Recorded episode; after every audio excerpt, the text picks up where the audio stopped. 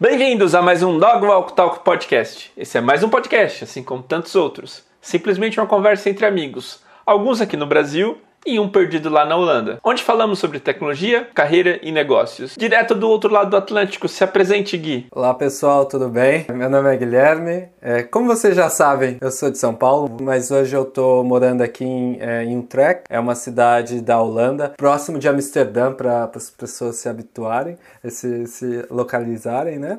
É, e hoje a gente tem um, um convidado especial, né? O, o, o, cara da marca, né? Então, vamos lá, é, Clemerson se apresente. Fala galera, tudo bom? Bom, eu sou o cara da marca, né? O cara que busca fazer marcas por aí. Eu sou designer, tô aqui tendo um puta privilégio de estar com vocês nesse podcast e compartilhar um pouquinho da minha experiência. Eu espero que ajude vocês aí, que possa trazer público alguma contribuição e de alguma forma tá ajudando, né? E você, Lucas? Quem é você, Lucas? se apresente, por favor. Eu sou o Lucas, founder e CTO da Batico Cloud. Tô muito feliz, Cleverson, de ter você aqui.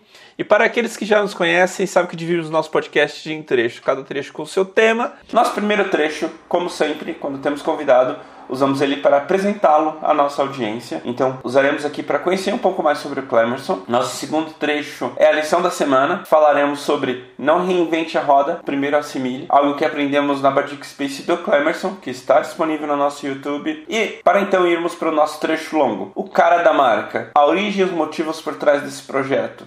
Continuando, nossa pergunta da semana: Como uma mudança de marca pode afetar o faturamento do seu negócio? Depois vemos as indicações de livros e links e encerramos tudo com um framework de melhoria contínua. Que bom, que pena, que tal. E vamos!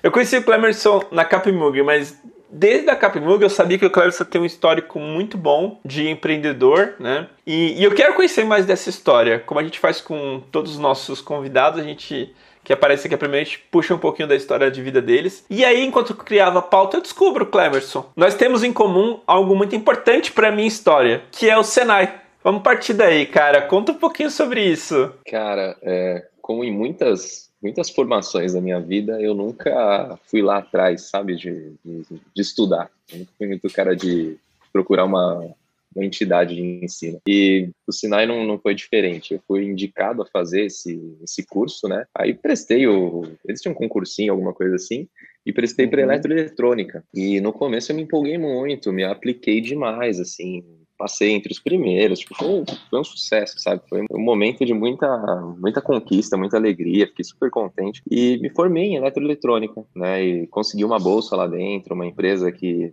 bom, você fez Senai, você deve saber como funciona, funcionava pelo menos, né? A logística da coisa. E dentro, por ser na época um dos melhores alunos, eu consegui uma bolsa, uma espécie de auxílio para você continuar estudando e depois trabalhar nessa empresa. E Legal. só que Cara, o Senai, assim, foi uma lição de vida.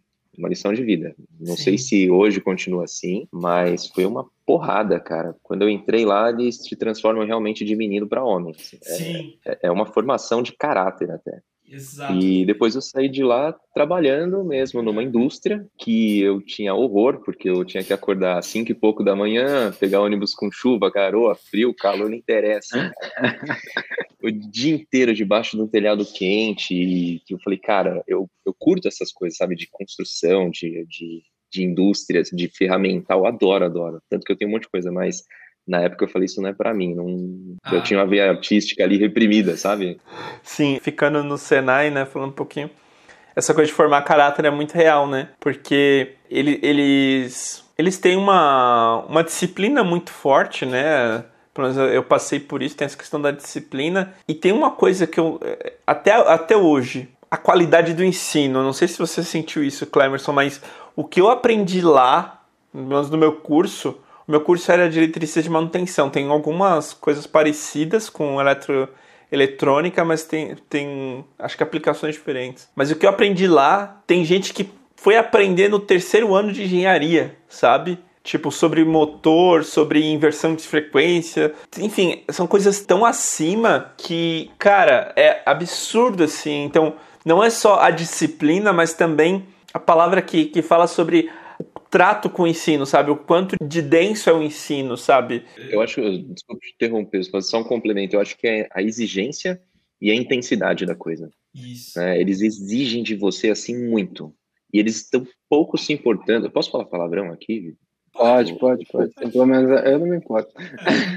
Vocês colocam um pi aí no meio do caminho, se possível. Eles estão um pouco se fudendo pro que você veio, como você chegou. E ali eles, sabe, começam a, a botar você numa forja mesmo, cara. E é o que você falou, eles vão exigindo de você e te apresentando coisas numa intensidade tão grande que tem gente que engenharia às vezes não vê. É. Tá? Eu acho que às vezes não vê. Eu tinha uma professora de física, eu fazia Senai e aí fazia escola particular à noite. E tinha uma professora de física, que ela começou como substituta, né? Como. Enfim, pessoa que ajudava, depois levou professor de física, só que ela estava fazendo universidade em Campinas, Unicamp, uma das melhores do Brasil, né? De física. Eu ensinei para ela umas paradas, uns princípios básicos de eletricidade. Porque ela não pegou na faculdade, pra você ter ideia. E assim, a fama a fama era tão forte que ela veio perguntando: Olha, eu preciso de, um, de alguém que fez Senai, porque eu não estou entendendo isso, eu tenho certeza. Alguém que fez Senai sabe isso aqui. Eu ah, vamos lá, vamos, vamos ver. E eu ensinei, sabe? Tipo... Eu acho que tem outra coisa que no Senai ajuda bastante para a gente aprender: é que na minha época era 50% teoria, 50% prática. Então, eu, eu não conheço alguém que é bom em alguma coisa que não pratica. Eu acho que não existe. Não importa o que você faça, esportista, é, se você é, é programador, se você é designer, que não interessa, cara. Se você não pratica, você não fica bom. E lá era muito isso, eles te davam um fundamento num período e no outro botavam você para ralar e tomar choque o dia, a tarde inteira, queimar um monte de aparelho, que nem a gente fazer a fumaça voando lá na oficina o tempo todo. E, mas a gente aprendia, cara, no próprio erro, sabe? Na, fazendo um monte de besteira lá e aprendendo. Só e aí eu acho que... o dedo, né? Ah, já aconteceu também. já aconteceu. aconteceu, a gente. Eu não sei se todo mundo aqui vai saber o que é um capacitor, né? Mas capacitor é um, um, Eu não vou saber explicar com os termos que eu sabia antes, mas é um componente eletrônico é tipo que bateria, ele armazena. Né? Perfeito, é. tipo uma bateria. E aí a gente pegava um lá específico para quando a gente alternava, botava na tomada e dava choque nos amiguinhos. E a gente com essa brincadeira idiota, pô, tudo 14, 15 anos, né? Moleque, não, um pouco mais. Não, isso aí, 14, 15 anos. 14, 15. E a gente começou a dar choque no outro, deram choque no pescoço do menino. Ele ficou, acho que quase uma semana andando com o pescoço assim de lado, sabe? Pô. E a gente tem um grupo lá hoje no WhatsApp da galera que estudou e a gente lembra disso até hoje. Pessoal muito maluco. Tem outra coisa também, você acabou de falar, um elemento que pra mim ficou pra vida. Eu tenho contato com, essas, com essa galera do Senai até hoje. São pessoas que, igual você falou, você tem um grupo do WhatsApp, eu tenho um grupo também.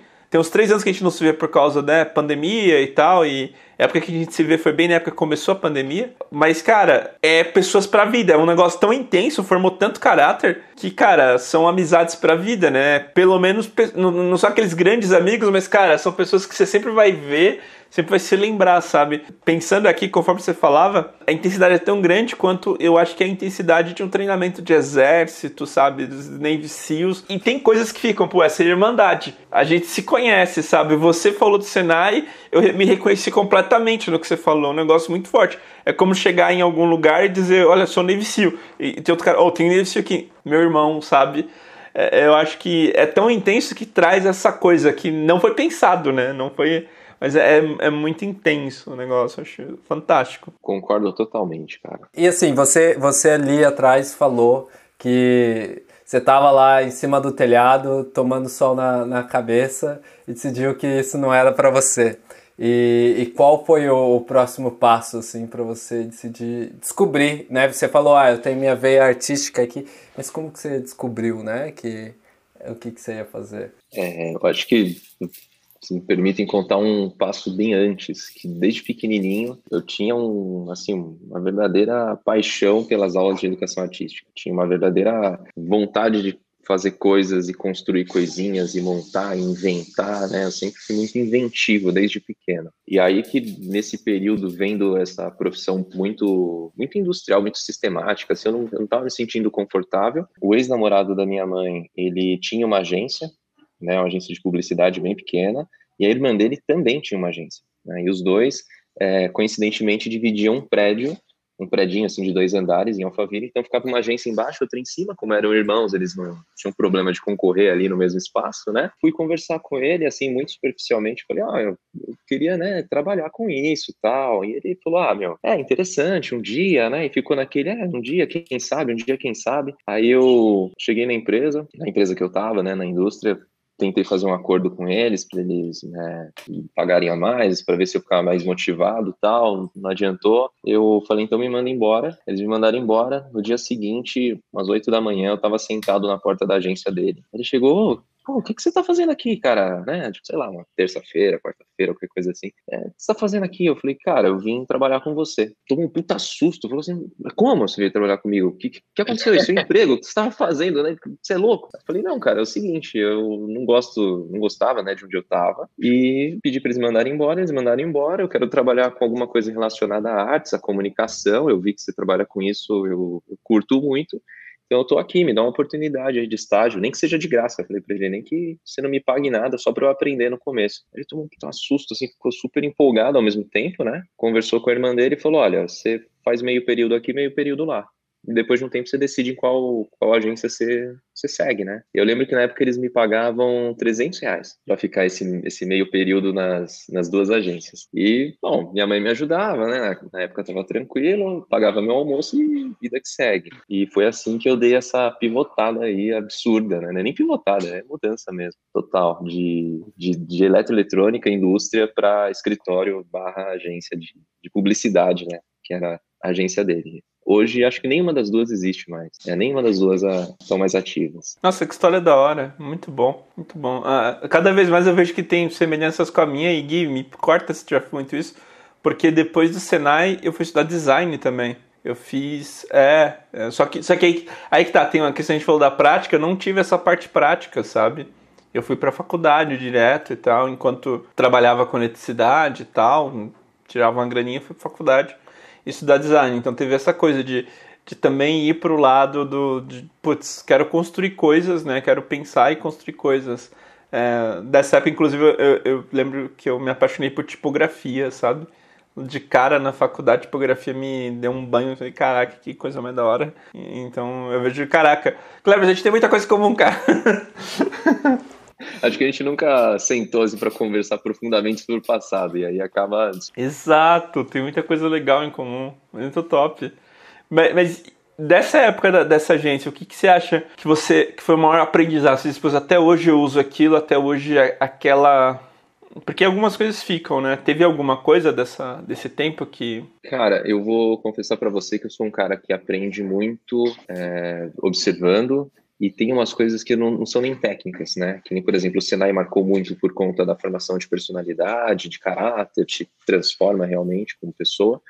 E trabalhando nessas duas agências, é, a irmã dele, a Simone, que para mim é uma, até hoje é uma referência, né? Até hoje eu, eu não acredito fazer trabalhos tão bons quanto dela. Ela para mim é fora da curva, assim, demais. E não só profissionalmente, eu digo não só como tecnicamente falando, né?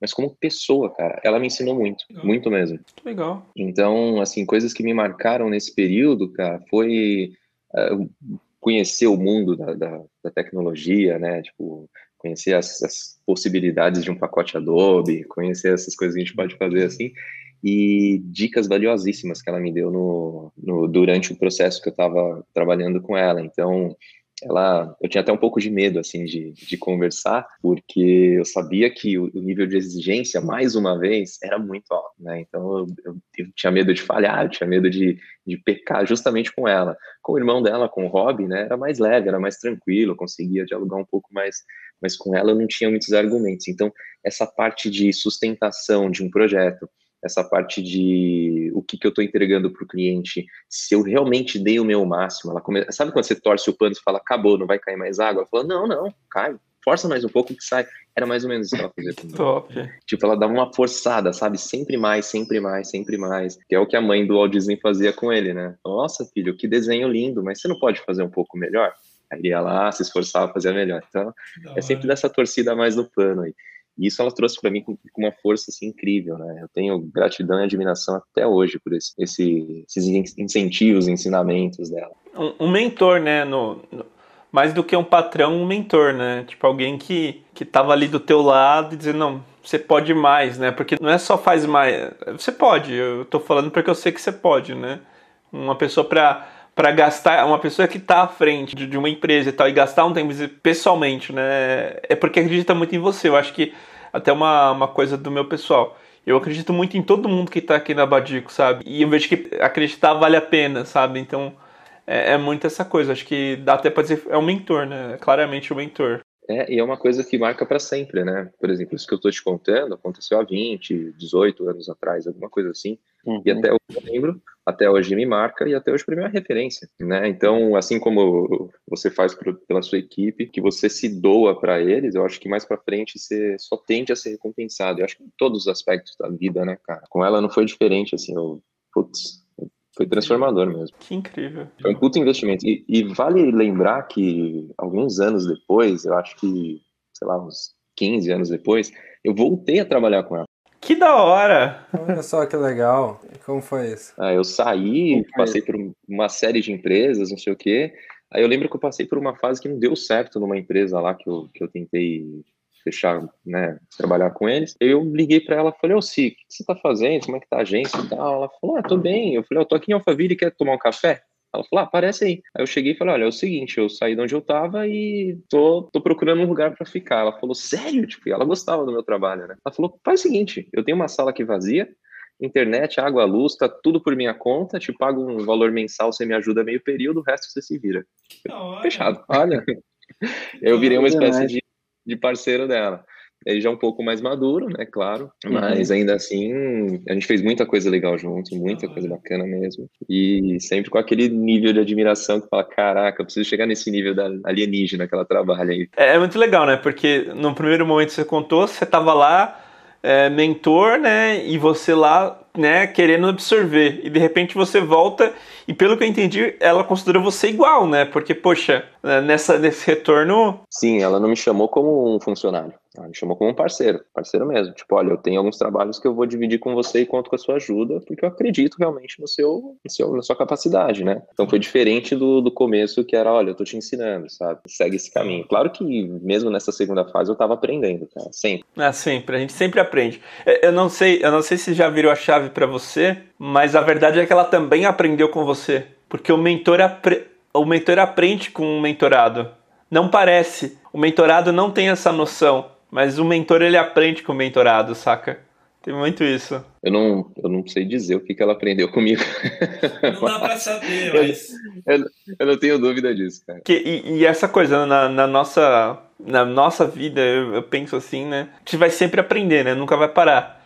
Né? Mas eu, vejo que, claro, mudou, né? Acho que eh, deve ter. Não sei se na hora você reparou, né? Que a gente normalmente não repara assim, mas cara, é um baita de um, de um comeback no sentido de você pegar a jornada do herói, é você voltar com o Elixir, né? Você voltou com o Elixir, basicamente. Tipo, isso é muito top, é um, é um fim do ciclo, né? Explica o que é Elixir, pra quem não sabe. Vamos lá, a jornada do herói, ela tem algumas fases, né? Quando o Campbell e o... esqueci o nome agora do autor que colocou isso pro cinema, ele desenhou a jornada do herói, são vários signos, né? São como se fosse um template para grandes histórias. Então, Star Wars claramente foi, foi baseado na jornada.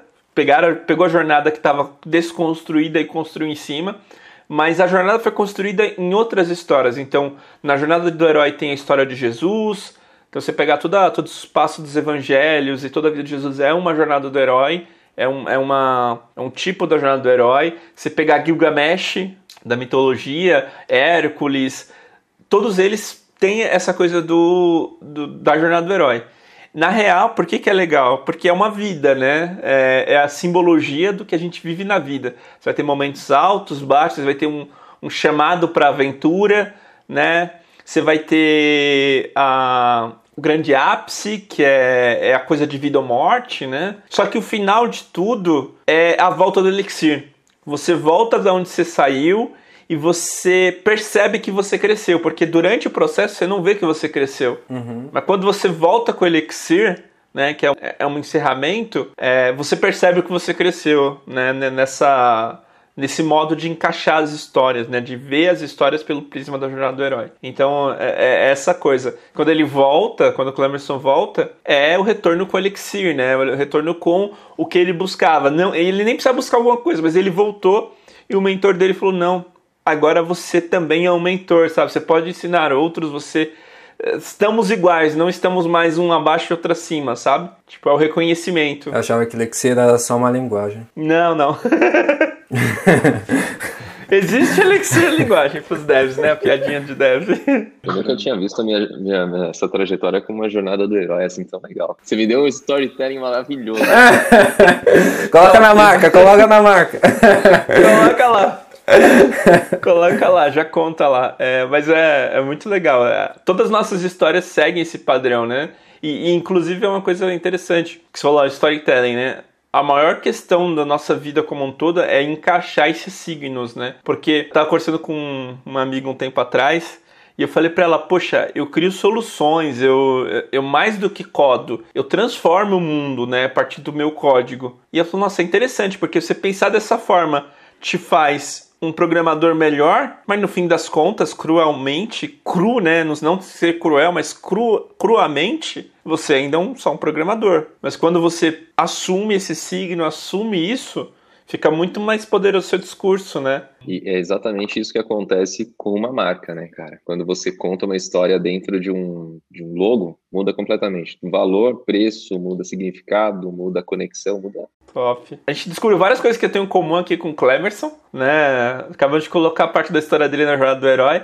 Mas eu queria saber de uma coisa que a gente não tem em comum, mas eu ouvi muito, cara. Vivere. Como você entrou na Vivere, qual foi a, a grande coisa? Só para explicar. A Vivere foi uma empresa adquirida pela Century e o Clemerson foi escolhido a dedo por um dos fundadores da Vivere para começar outra empresa um tempo depois. Então, assim, eu tenho certeza, o que ele conquistou lá dentro, o que ele construiu lá dentro deve ter marcado tanto, pra, porque o Clemerson é um dos que está lá até hoje nessa nova empresa. Então, é, é, um legado muito importante. Então, eu queria ouvir sobre isso, Clemerson. Fala um pouquinho para nós. É, eu entrei na Vivere, acho que foi 2012, alguma coisa assim.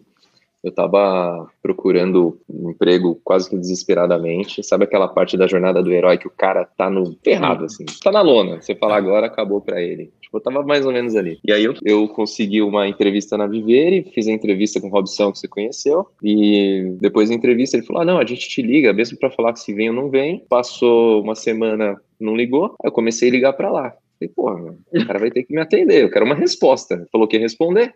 E liguei um dia, outro dia, tá almoçando, tá trabalhando, tá em reunião, tá não sei o que, não responde.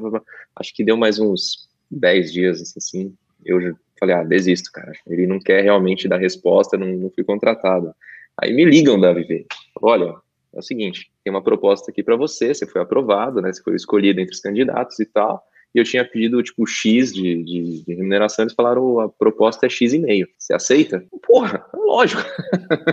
no momento que eu tava vivendo, sabe, querendo, eu tava trabalhando só em Alphaville, mudar para São Paulo, então foi assim, incrível, incrível. E aí eu comecei na Vivere, e lá a gente fazia o, o, a interface de sistema, né, e a parte de design, essa parte de, de não era muito de marca, mas eu, eu acabei fazendo isso lá intuitivamente. É, mas a gente fazia muito da interface do sistema, que atendia os quatro maiores bancos do Brasil. Então, tinha uma baita responsabilidade. E, assim, para a galera de design, né, que depois formou um time de quatro pessoas, não era tão pesado, mas para a galera de desenvolvimento, meu amigo, era dia sim, dia não, virando noite. De vez em quando acompanhava lá, que era preciso, mas era bem puxado. E a gente assim, todo mundo que passou por lá viveu experiências assim incríveis. A gente teve trocas maravilhosas. Eu, eu tenho o melhor medo de, me, de arriscar dizer que na Viver eu trabalhei com, acho que das melhores pessoas que eu já, profissionalmente falando, das melhores pessoas que eu já conheci do mercado. Assim. Só tinha gente boa, cara. Só tinha gente boa. Isso era muito bacana. Então você acabava aprendendo muito de muita coisa, né? E aí depois a Accenture comprou, é, alguns já saíram, teve um corte, teve não sei o quê, e, enfim, foram, a, a, empresa foi sendo diluída no sistema Accenture e a gente, aos poucos, foi saindo, né? E eu saí para integrar o, a Capmug, como você, como você bem comentou, que é onde a gente se conheceu, né? Então eu saí da lendária Viver barra Accenture para integrar a Capmug. E, esse, e essa contratação foi justamente, é, é, assim, pô, quem que eu vou trazer da empresa antiga, né?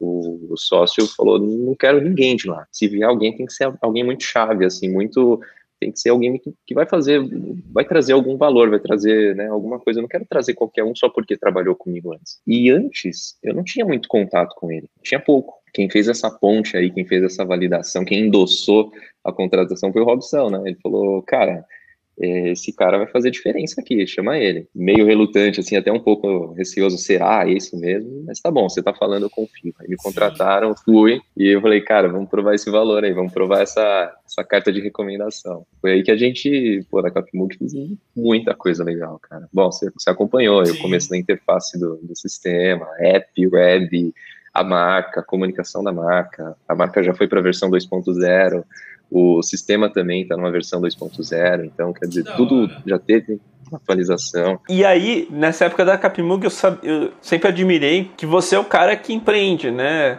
Você é o cara que tava lá na Capimug, mas eu sabia que também estava empreendendo. Como é que foi isso? Como é que foi? Enfim, fala um pouquinho de, dessa veia do Clemerson. Não é só o profissional, mas é o empreendedor também, né? Cara, isso vem de muito tempo. Desde quando eu comecei na agência lá, a primeira agência. Durante a Capmug eu é, fiz bastante freela, não cheguei a criar um negócio, né? Mas tentei até. A gente tentou fazer um sistema, eu e um amigo meu que trabalhava lá, a gente tentou fazer um sisteminha para gerenciamento de lead e acabou que ele não sabia programar muito bem eu deu zero, né? Então Vingou. e quando a gente foi para Accenture, eu e a minha esposa, a gente montou uma marmitaria fit. Na verdade, ela teve um. Tudo parte de um problema, né? Um negócio legal parte de um problema.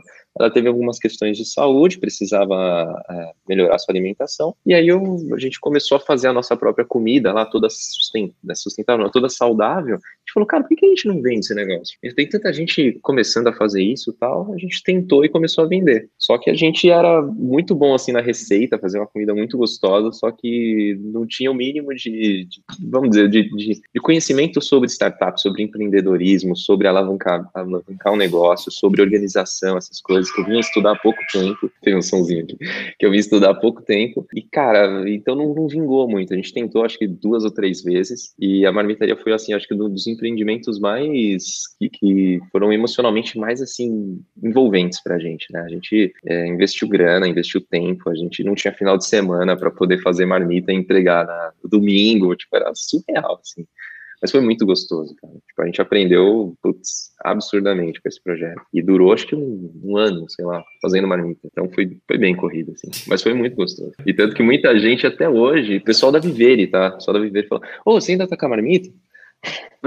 não, já, já parei, cara, já parei. Então, quer dizer, foi uma marca, entendeu? Uma marca que se, se criou aí, se perpetuou por um bom tempo. Agora a gente não tem mais, já faz anos, e cada um segue os seus projetos pessoais. Não, muito top.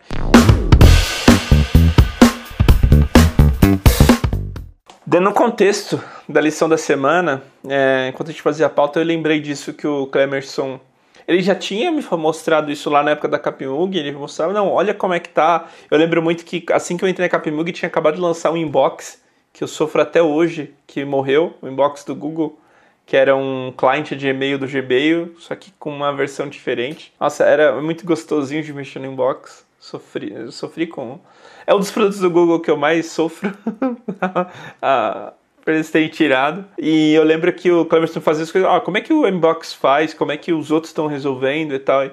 E aí na palestra de Rex que ele deu pra gente tem umas semanas, algumas semanas da gravação desse episódio, ele falou uma coisa muito legal, que é, cara, como é que os outros estão fazendo? No exemplo lá da, da palestra foi sobre, cara, eu quero fazer um gerenciamento de perfil, né? Como é que Netflix, como é que a Amazon está fazendo, como é que Disney está fazendo? Será que não vale a pena, em vez da gente reinventar como fazer isso, fazer algo parecido, porque o cliente já está acostumado e, e aí, ponto é esse, né? Acho que é sempre aquele equilíbrio. Eu não sei se a gente falou sobre isso, mas eu vejo muito isso. Em vez da gente. É, vamos primeiro fazer o que os outros estão fazendo e aí ver, tem oportunidade para melhorar, tem oportunidade para disruptar, né? Vamos inventar um verbo novo para melhorar de uma forma que vire uma, um diferencial, mas vamos tentar não reinventar por reinventar, né? Acho que esse que é o, é o ponto. Fala um pouquinho, Cleverson, pra gente sobre isso. É, não, você colocou muito bem, cara. É, principalmente quando a gente quer fazer um negócio novo, quem é empreendedor putz, sofre muito com isso, né? Então, ah, inventei uma coisa aqui que é, nossa, demais, é incrível, é maravilhosa, só que, cara, às vezes funciona nem para você, porque você teve uma ideia, e é legal. Porra, é maravilhoso, a gente tem ideia dormindo, né? E então, assim, procura, né, ver se realmente é um problema que você está resolvendo. E se for, se tem alguém que faz, e quem faz, como faz. E aí você citou o exemplo dos players de, de streaming, de vídeo. Cara, todos eles são muito parecidos. E não é porque ninguém tem criatividade, é porque não tem grana para pagar alguém de UX foda. É porque aquela receita está funcionando, entendeu? É, eu gosto de citar um outro exemplo que é, minha esposa precisava colocar assinatura de e-mail, né, no Yahoo. E eu sou Gmail. Eu, faz tempo que eu não uso Yahoo. Eu falei, cara, não faço ideia como faz isso. Tipo, sei lá. Mas espera aí. Eu sei como é no Gmail. Será que minha rua é parecido? Ó, o racional, né? Do, será que alguém já fez? Né? O caminho não é igual? E eu fui e a trilha era praticamente a mesma. Né? O, os caminhos, os menus, os submenus eram praticamente iguais. Então, pô, quando a gente fala de UX, é, sempre dá uma olhada no que já foi validado. Isso te economiza um tempo absurdo, cara. Eu lembrei de uma coisa que eu achei que deu um estalo.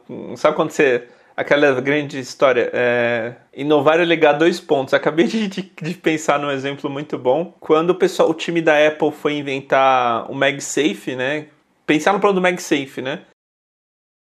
Queremos que quando alguém chute o fio, o computador não se destrua, né? Que esse é o problema. Eles não reinventaram, eles foram olhar como que as panelas elétricas japonesas tratavam isso, porque isso era um problema na, no Japão. As panelas elétricas japonesas é, elas têm o MagSafe também, uma versão dele, porque é um problema muito grande. É muito comum lá ter panela elétrica e era muito comum queimadura de criança por bater em fio de panela elétrica e as crianças se queimarem. Então eles tinham solucionado aquilo. A Apple só foi lá e, e trouxe a solução para cá. E colocou um prêmio em cima. É. é assim que você faz. É assim que você faz. Exato. Exato. Mas, mas achei, achei legal, porque é isso, eles não, eles não reinventaram a, a experiência, a solução. Eles pensaram no problema e falaram, o que estão fazendo parecido com esse problema, né? E aí os japoneses tinham solucionado já o BO todo, né? O, o coisa todo. Isso, isso, é interessante. Não, sem dúvida. Eu acho que sempre tem alguém que fez algo muito parecido ou algo que se adapta à sua necessidade. Então, e outra, o público está muito acostumado, né? É, se você pegar, eu brinquei naquela, naquele talk, se você inverter o menu da, da Netflix, é, ninguém se acha mais, cara. Vai gerar um desconforto tão grande, sabe? É, mudar cor de produto na prateleira do mercado. Você já não encontra mais o produto, você se perde. Ele fala, putz, eu não vou comprar mais aquele sabão porque eu não tô achando. Esse mudou de azul para vermelho. Acontece. Eu não acho nem normal. Aí. Às vezes tá na minha é frente, eu falo, cadê? Isso é um estudo de embalagem seríssimo, cara. Você não pode mudar uma embalagem, por exemplo, do famoso sabão em pó de três letras lá. Você não pode trocar a embalagem dele, que é tradicionalmente azul, com um monte de corzinhas, para de repente preto. Você bota na prateleira, pode até chamar atenção, mas você não sabe que é o mesmo produto. E você quer comprar aquele. Quando ele mudou para branco faz um tempo, gerou um pouco de confusão. Esse é um estudo de, pro, de produto, não, de, de embalagem, que eu tive, conheci o pessoal da agência, que eles falaram, meu, você pode fazer, mas tem que ser um negócio bem gradativo, aos pouquinhos, e vai, vai trocando devagar, né? Eu acho que pelo, pelo menos para mim, quando eu vou comprar qualquer coisa no mercado, que minha esposa pediu para eu comprar, eu, eu falo, me mostra foto. Eu não vou achar pelo nome, não vou achar pela sessão, eu vou pelo radar da, da foto do negócio. E é pelas cores mesmo, pior que é verdade. É, é, é um fato, mas é, eu, eu olho assim e vou. E, e, aí eu depois eu olho o que, o que é e tudo mais, mas eu primeiro vou pela foto olhando. E é, o mais engraçado é que às vezes nem mesmo o, o cara empacotador, eu não sei, os caras colocam as coisas do estoque, né? Sabe onde tá as coisas que ela pede e aí eu, eu que acho, eu falo, tá aqui, eu rodei essa loja todinha com coisa, aí eu ligo para ela, ela fala, lado direito, tal, tal coisa, no mercado, eu falo, gente, a gente tá no mercado, como você sabe tudo isso? E tá lá onde ela falou e os caras não sabiam. E, e eu, e, mas eu vou no radar, no, na foto, assim, ó, é foto, ah, tá, tá, tá por aqui, senão não acho. São, às vezes são umas coisas específicas, é jogo sete erros. Eu, eu, tenho um caso aqui, só para encerrar aqui esse ponto, mas isso que o Clemens falou de, putz, você mudar a Netflix tem um problemão, né? Cara, não é só um problema de, de pros usuários, é um problema para a empresa. Eu tô pensando aqui se parte do problema que aconteceu com o Skype, dele ter morrido, foi por causa disso. Cara, o Skype era muito famoso de cada nova atualização eles mudar tudo como o Skype funcionava, sabe? Tipo, vocês lembram disso? Eu, eu vou lhe dizer que eu, eu usei, usei bastante Skype. Nunca gostei, na real, assim, eu nunca é, tipo, era bom, porque na época não tinha. Eu lembro até que na, na época do Skype que eu, eu, eu ganhei um PSP, eu tipo, falei, nossa, que legal, posso ligar do PSP e tudo mais. Usei uma vez, eu tinha Skype, tava lá. Eu usei uma vez aquilo e, e sabe, tipo, era coisas que. É engraçado, porque talvez seja como eles usar, usaram tal. Não era uma coisa, por exemplo, hoje que teve o, tudo bem, teve o corona e tal e tudo mais, mas teve o boom, né, do pessoal usando o Zoom, usando o Google Meets. Mas no Skype ninguém foi para lá. Você viu que ninguém foi para lá? Tá, tá lá ainda funcionando.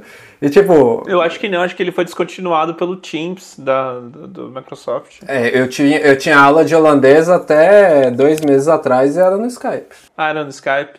Entendi. Até era no Skype. Eu sei que o, o Teams ele, ele absorveu quase tudo que tinha de herança de tecnologia do Skype. E é, o Teams é horrível.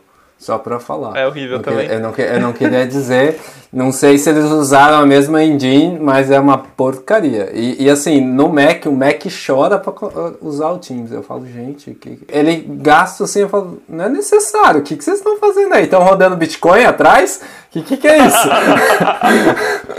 não é possível. Não dá dinheiro, né? Eles usam. É, exato. Eles falam assim: ó, Teams não tá dando dinheiro, Vamos fazer as empresas pagar por esse serviço rodando Bitcoin. Eu tenho certeza que eles estão fazendo isso, porque come uma memória e um processamento horrível, sério. Muito bom. Mas enfim, mas tem isso. O Skype, ele, ele pra mim, minha principal reclamação dele, eu, eu era usuário em partes dele em épocas, mas, cara, todo lançamento novo ele mudava como funcionava X ou Y, é, enfim, e isso gerava muito desconforto e acabou que a empresa morreu hoje. Apesar do Gui falar que ainda usa, mas morreu. O Skype não é relevante. E aí, um, o Gui falou do Zoom. É, a gente estava discutindo no último clube do livro. Eu estava explicando por que, que, por que, que quando você entra no Zoom, ele pede para você conectar o áudio. O Zoom ele foi criado numa época em que ainda era muito ruim a voz sobre IP. Ele tem a experiência de você se conectar tem sua tela e seu vídeo, mas o áudio você ligar por telefone. Então você pode entrar, ver, só que o seu áudio você pegar por telefone. Você ligar para um número específico, você está conectado via áudio no telefone. Por isso que é separada essa experiência. Ah, mas quantos usam? Cara, não é quantos usam, é porque o pessoal acostumou já de parte disso, de ter essa. Não, eu conecto, entro aí, eu conecto o áudio. Eles não vão tirar de uma hora para outra, né? É tanto que na última, por causa da, do, da alta demanda, teve um problemão de segurança, que eles, o pessoal reclamou pra caramba e tal. Teve umas mudanças que teve backlash. Ah, agora não sei o que, precisa de senha, não sei o que, teve um backlash. Então eles não vão, igual o Clemson falou, você tem que mudar muito aos pouquinhos, né, as coisas, que senão você leva um, perde muito, né? Enfim, acho. É, e principalmente essa parte de, de interação do usuário. Por exemplo, dois cases que recentemente atualizaram, que a gente está usando agora o Meet, ele mudou a interface, que acho que tinha uns botõezinhos para cima, outro para o canto, ele jogou tudo para baixo. Ficou uhum. melhor, mas até hoje eu dou umas clicadas fora do lugar, assim, por causa, sabe, da, você está condicionado, né, do seu hábito. E o WhatsApp também. Não sei como tá aí na Holanda, mas aqui, aqui ele mudou, mudou, cara. Quando você faz uma ligação, ficam todos os botõezinhos numa barra embaixo. E antes tinha um botãozão no meio para você desligar. No meio não, né? Mais centralizado. É, tinha um botãozão no meio. É, eu, não, eu, eu, já, eu não uso muito o WhatsApp para ligar, mas tinha, eu lembro do botãozão no meio, porque ele era a cópia do FaceTime. Ele era a cópia do FaceTime. O FaceTime tinha um botão no meio. É, o, falando de ligação, o FaceTime depois da atualização da Apple me irritou também, porque antes você só tocava, você clicava é, direto, né? Eu acho que era algo assim. E hoje ele aparece um botão de desligar e ligar, e você clica naquele botão e de vez ele atender direto, ele abre o negócio para você clicar de novo. Eu fico puto, porque eu falo, eu já quis atender. E por que, que esse botão tá aí então? Mas eu não sabia que tinha mudado. Eu vou fazer uma ligação depois pelo WhatsApp, só para dar uma olhada. Vai ligar para mim. É, bem isso. É, bem isso. É uma mudança sutil, mas mesmo sutil, você tem um pequeno desconforto. É o que você falou, né, Lucas? É. A empresa perde, porque você centralizou o usuário nesse momento. É, porque aquela coisa, você, você tem que pensar que o maior esforço da empresa tem que ser em manter os seus usuários, né? Porque o custo de aquisição é muito mais alto. No momento que você faz uma mudança muito drástica, é quase uma aquisição, uma segunda aquisição do mesmo usuário que já está lá dentro, né? Já está acostumado e tal. E, e, e, quando eu penso, quando eu tento racionalizar isso no caso do Skype, eu acho que esse que era o ponto. Era difícil usar o Skype. Então eles tinham custo de aquisição, só que toda vez que eles mudavam a interface totalmente como ele como era mudado, eles tinham um segundo custo de aquisição, e aí os clientes iam saindo, iam saindo, iam saindo. Tanto que perdeu totalmente a fatia do mercado, sabe? Eu acho que eles mataram quando eles jogaram MSN lá dentro, cara. Ah, pra mim foi muito triste. Saudades do MSN. Também Podia dar, mandar emo, é, emoji, é, é, os emojis da hora lá, na tela das pessoas. Exato. É, não, a gente não falou do IRC, a gente tá falando de MSN, a gente não tá falando do IRC. Tem uma diferença. Tem, tem uma diferença, tem uma diferença. Eu, eu, eu, sou mais novo aqui. Não vem, não vem com esse papo, não, que eu sou mais novo aqui. Não vem com esse papo, não. Isso que eu não conheço, cara. Então, Pensei que você ia falar ICQ. Ah. Aí ICQ, beleza, eu até lembro. Ah lá, ah lá, ah lá. ICQ, mais Space. ICQ eu também não tive. Ah, Lucas. É. Sério? Ah, eu demorei muito a ter o computador em casa. então, na minha. Na, temos a, quase, quase as mesmas idades, mas eu demorei muito ter computador em casa. Então, ir, que CQ eu não, não peguei. Na minha época era o MSN direto. Mas vamos sair do tempo dos dinossauros, vir para a atualidade, para o mundo atual, né? Redes sociais e tudo mais, Instagram, né? E falar do que o Clebson tem desenvolvido nessa rede. Acredito que também vai para outras, é, que é o cara da marca, né? Falar de branding, falar de marcas. Fala aí, Clebson, nos dá um pouquinho o que, que é o cara da marca, o que que que, que você tem preparado? Eu sei que está só no início, né? Mas o que, que, que temos aí? Então, o cara da marca é surgiu porque assim, eu, eu, eu, não faz muito tempo conversei com uma amiga barra cliente, né, e sobre fazer um logo, né, fazer uma marca para a empresa dela, e ela falou, ah, tá, beleza, faz aí para mim, quem falou, frita um pastel aí para mim, como? Aí eu falei, você sabe como funciona? Ela, não. Aí eu catei expliquei todo o processo de criação, toda a fundamentação, levantamento de conceito, pesquisa, blá, blá, blá. E, tipo, fiquei uns 10 minutos explicando para ela isso de forma bem resumida. E aí entreguei, assim, entreguei o, o processo, né? Falei, como funciona? Ela falou, meu, é tudo isso? Eu falei, é.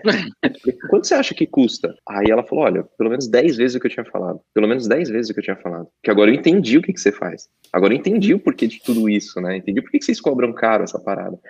E aí eu falei, cara, olha que legal, né? Tem muita gente que precisa, quer, está disposto a pagar alguma coisa para poder desenvolver sua identidade visual, sua marca, etc. E mas não tem a menor noção, né, de como funciona, é, do que por que, que ele precisa ou qual a diferença vai fazer no negócio dele. Então aí eu, eu conversando aqui, a gente fez um brainstorm e, e procurou um nome, né, para poder falar o que, que é isso. Então, e meu sonho era poder usar o nome de um livro que eu sou fã até hoje, que é Design para quem não é designer. E ele fala de uma uhum. forma muito simplificada. Eu amo esse livro. Então eu falei, puta, eu quero, é isso que eu quero falar para as pessoas, entendeu? Eu quero dividir o conhecimento de uma forma muito simples, colocar metáforas, fazer brincadeiras, exemplificar da forma mais mais leve possível. E aí a gente foi foi viajando aqui, aí eu fui lembrando, pô, eu já fui o cara do design lá, eu já fui o cara do marketing, não sei o quê. Eu falei, pô, agora eu posso ser o cara da marca, né? Falei, será Boa. que tá ali? Ah, cara, a hora que eu vi que tava livre, saí registrando tudo. que dei um maluco. E, e, aí virou o cara da marca, né? Até lembro um pouco o cara do cartaz aí. Não, não foi a intenção pegar o gancho dele, mas. Isso eu não, mas, não conheço, esse cara da marca. Não conhece? Cartaz, não, né? Não, o cara da marca é muito melhor.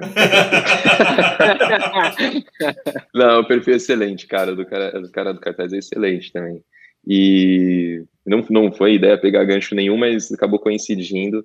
Enfim, o cara da marca é isso, cara. Ele fala de, de marca, de identidade visual, de, de ter um, um trabalho né, de comunicação consistente, é, coeso, para poder trazer valor, para poder, para sua marca realmente ter, ter, ter, importância no mercado, ser vista com respeito, né, é, se conectar com o público, tem uma série de coisas embutidas aí. Fazem muita diferença para o negócio, cara, muita mesmo. E como que você está construindo a marca do cara da marca para seguir esses conceitos aí? Quais são os, qual, qual é a gema aí escondida? O que, que tem que fazer? Olha, cara, é, você falou, tá construindo, né, cara? Eu tô construindo realmente. O conteúdo que eu tô gerando, inclusive, é, é meio que um validador, né, para saber se realmente eu tô em conexão com o público certo. É, com base nisso, eu vou tenho já uma estratégia para desenvolver alguns produtos, para desenvolver algumas coisas para até comercializar, né? Porque afinal de contas não é só paixão, é negócio também. Então, mais para frente eu quero validar isso. Mas assim, o cara da marca está partindo do princípio que eu quero dividir a minha experiência, né? Meus anos de, de comunicação, meus anos de design, e com, com a galera empreendedora. O foco é a galera empreendedora. E claro que vai aparecer uhum. gente é, aspirante a design, designer, querendo trabalhar com isso, e vai ser um prazer enorme dividir com essas pessoas também. Mas hoje, inicialmente, o foco é pessoas do, do, do mercado do, do, empreendedorismo, né? Os startupeiros, quem está começando aí, quem está com um projetinho bem embrionário. Então, mostrar para ele que tem um, tem um porquê, tem uma razão de você trabalhar isso, mesmo que de forma simples, né? A minha proposta é poder entregar, por exemplo, um conteúdo. Imagina que o Lucas e, e o Guilherme estão começando hoje, tá? Então, vocês resolveram fazer a, a Badico hoje e não tem nada. Então, eu vou dar dicas lá dentro de, cara, tem ferramenta gratuita, tem um blogzinho que vai te ajudar não sei o quê, aqui dentro mesmo do meu canal você vai ter informações, eu indico, sabe, um monte de coisas para você fazer de forma gratuita. Tipo, não tô querendo, sabe, todo mundo compre de mim. Não, eu quero realmente dividir informação porque, assim, vai fazer diferença num certo momento, você vai entender que você precisa de um trabalho um pouco mais profissional, um pouco mais estruturado, ou mais conceituado, e aí, uhum. automaticamente, uhum. né, como referência de, de quem te ajudou no começo, acaba gerando um ciclo, ciclo de confiança e uma, uma referência para essa pessoa. Me, me, lembrou muito, quando você falou Gui e Lucas, eu lembro que a gente passou noites fazendo o logo da Moonbase, lembra, Gui? Eu lembro, eu lembro. Foi um dos nossos primeiras aventuras, assim, e foi... Nossa, eu só dava ideia, né? Quem desenhava era o Lucas. Eu só fazia ele sofrer. Porque... chato, chato pra caramba. Chato, chato pra dedéu. É, mas até hoje Nossa. você gosta do logo. Até hoje. Eu gosto. Até hoje, mas é, eu fui chato pra caramba. cartunesco. É. é. Uma curiosidade minha, vocês seguiram algum método, algum processo, um passo a passo? Como é que foi esse negócio? Desculpa, eu sei que o podcast é de vocês. Não, não, mas acho, acho legal. Eu acho, eu acho muito legal responder isso. Que eu lembro, a gente tinha, a gente tinha um, um feeling, a gente queria passar um feeling, que era ser, uh, só para explicar, a empresa era uma escola de animação e arte, certo? Então, a gente queria passar um feeling divertido, um feeling. algo bem descontraído, né? Sim. Eu tava saindo de um. na época que eu tava desenhando bastante, tava bem. A gente olhou também muito, você, você comentou é, o que, que os outros estavam fazendo, né? E a gente também olhou muito. Qual que é o nome daquela escola que tinha em São Paulo? Saga, Sega, sei lá. Tem a Melier, sim, que também é, tem, tem um, um, bom. Mas também tinha uma outra que era mais voltada a games e tal, até no Tatuapé ali naquela aquela rua gigante, não sei se. E a gente olhou elas assim e, tipo, a gente já tinha uma ideia do que a gente queria, né? Mas a gente foi foi criando, assim. Eu acho que a gente tem a página no Facebook até hoje, não tem? É, é o que eu tô procurando aqui, ó. É, tinha eu, eu, sabia usar as ferramentas, é uma, uma grande diferença, né, Cleber? Quando a gente falou, pô, você tá no Senai, aí você foi pro mercado, basicamente, né? E no mercado você aprendeu os conceitos, aprendeu o processo. Por eu ter ido para feito um caminho diferente pela academia e tal, eu aprendi com o design as ferramentas antes de qualquer coisa. As aplicações não eram muito boas, que se pegar isso aqui e tentar aplicar em outros lugares, né, teria de pegar. Vocês tocaram num ponto aí é, que eu que eu estou abordando agora em alguns posts, que é a aplicação da marca, cara. Então não tem nada de errado de você fazer uma marca, aí se você passar por um designer experiente, ele vai fazer uma outra, não sei se vai ficar melhor ou pior, mas ele vai fazer uma outra, né? E, mas o importante é o seguinte, a sua marca é aplicável em várias, várias superfícies, de repente, se quiser fazer um bordado disso, é fácil. Fazer um silk, né? Uma estampa na camiseta, tá tranquilo. Uhum. É propor no site é mais leve, né? Não tem problema, mas quando reduzir vai dar para ver. Mas mesmo no site, o que, que eu vejo? Tem algumas marcas, trabalhei algumas vezes com white label, né? Você ah, faz um negócio e depois você encaixa outras, outras empresas. Algumas marcas elas são muito ou verticais demais ou horizontais demais, ou não tem essa flexibilidade, que tem lugares que você quer que a sua marca ela seja mais quadradinha, tem outros lugares que você quer que ela aplique mais horizontal. E tem outros que você quer que seja só o símbolo, que, que é o que dá para identificar, né? Então, é, essa flexibilidade, é, eu sinto que, por exemplo, no caso hoje da Badico, quando a gente foi fazer a marca da Badico, foi totalmente diferente. Eu falei, eu não quero passar por isso, não tenho mais esse.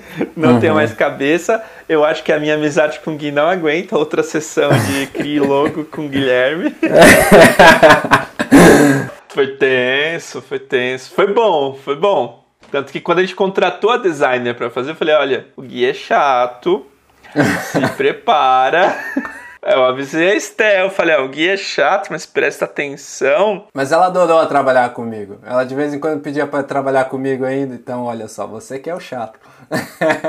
mas é, essa coisa da aplicação eu acho super, super interessante, porque quando ela fez, né, voltando para a questão da Estel, quando ela fez a nossa no nova marca, ela pegou uma base de uma outra marca que eu tinha feito para uma outra ocasião da vida. Falei, olha, isso aqui traduz na minha cabeça Badico, né? Traduz o que é Badico. Para explicar, Clemerson. Badico é o nome da cidade de onde meus pais e eu vieram, viemos, né? Fica na Bahia. É um lugar chamado Lagoa do Badico. É um povoadozinho, sei lá, pouquíssimas pessoas. Eu não sei contar, não sei tamanho, mas muito pequeno, sei lá. Originalmente tinha duas ruas Agora deve ter umas três ou quatro. É, muito pequeno o lugar, muito pequeno. É, deve ter umas quatro, talvez cinco. Aí não chega a dez ruas, pra você ter ideia do tamanho. É bem pequenininho o povoado. E aí o meu pai que veio com essa ideia de, puxa, ele veio aqui para São Paulo, batalhou e tal, começou a construir, construir uma empresa que ainda, ainda existe, que era a Badico Confecções. E aí eu, eu assumi Badico pra mim, né? Então, em alguns lugares você ver Lucas Badico, acho que no Instagram tá assim e tal. Um pouco daquela ideia de levar a sua origem para onde quer que você vá, sabe? E aí quando a gente começou essa nova empresa, eu falei, cara, é, é vai ser provavelmente o lugar mais longe que o nome Badico vai, porque vai para qualquer lugar do mundo.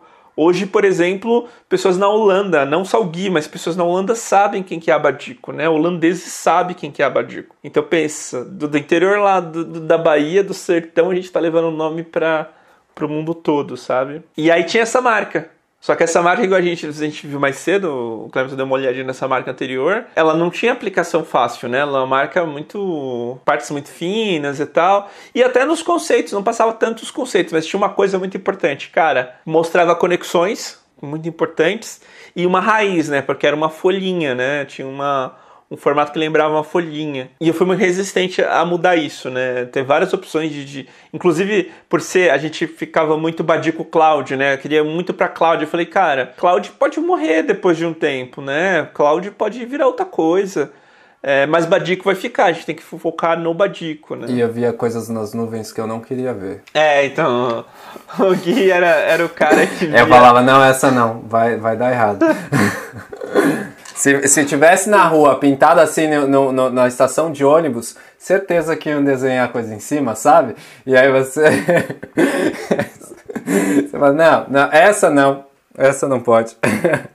Melhor evitar o risco, né, cara? Exato. Então, e isso mudou muito, né? Quando ela, ela pegou o, o logo, claro, ela trouxe uma nova solução, a gente concordou, mas quando ela pegou aquele logo, é isso, cara, as aplicações ficaram muito claras e hoje a gente tem, acho que uns três modos de aplicar essa marca com três ou quatro cores diferentes e continua sendo o logo da Badico muito bem aplicado, sabe? Isso para mim é fenomenal, uma liberdade enorme, sabe? É uma coisa muito legal. É legal, você tem uma variação de marca, você não perde a sua identidade, né? E você não, também não sofre, por exemplo, se você precisa pôr num site, num app, num qualquer coisa, você você consegue colo colocar sem sofrer, né, cara? Isso é, é um trabalho de identidade visual bem planejado, bem feito, bem estruturado. Eu acho que no, no, no Instagram a gente tem muito esse, esse apelo, né, da, da relação emocional e tudo mais. Eu acho que, acho que to, todos os vamos dizer assim, influencers que eu, que eu vejo, toda pessoa que está no Instagram, todo que está querendo, querendo ou não, está criando seu próprio produto, está criando sua empresa e tal.